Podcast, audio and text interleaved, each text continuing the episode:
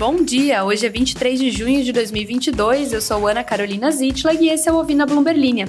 Hoje você escuta sobre como os unicórnios da América Latina estão recebendo avaliações muito acima do que conseguem entregar de receita, sobre como a Copa do Mundo desse ano pode levar 17 bilhões de dólares à economia do Catar e sobre o projeto em Minas Gerais que marca a entrada do Brasil no mercado global de lítio.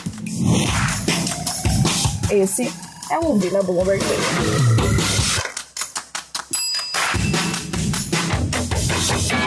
Um relatório das agências Endeavor e Glixco Partners mostrou que os unicórnios da América Latina foram avaliados em até 18 vezes acima da média anual de suas receitas.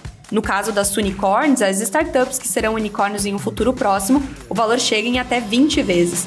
O cálculo do valor da empresa sobre a receita foi feito com uma amostra de mais de 100 companhias da América Latina. No caso das fintechs, os múltiplos de receita são de uma média de 16 vezes, enquanto nas empresas de e-commerce, a média é de 9 vezes.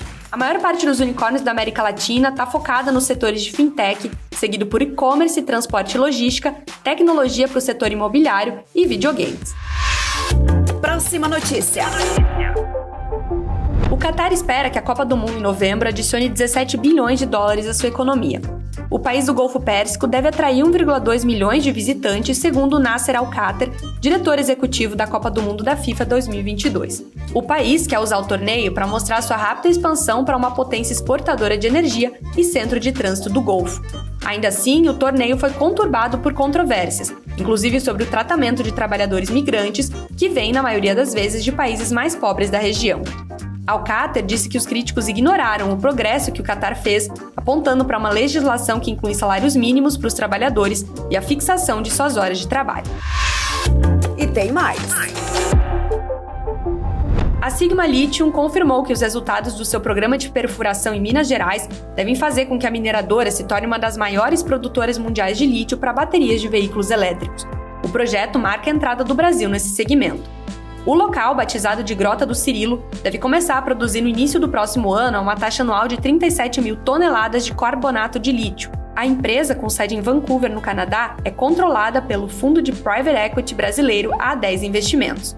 O projeto deve ser o maior de mineração de lítio em rochas nas Américas, e o Brasil, o maior produtor de minério de ferro depois da Austrália, procura atrair mais exportação e desenvolvimento em minerais essenciais na transição para energia limpa. Gostou do conteúdo? Então não deixe de se inscrever na nossa newsletter. Clique no link na descrição do episódio e receba o melhor da Bloomberg no Brasil e no mundo diretamente no seu e-mail.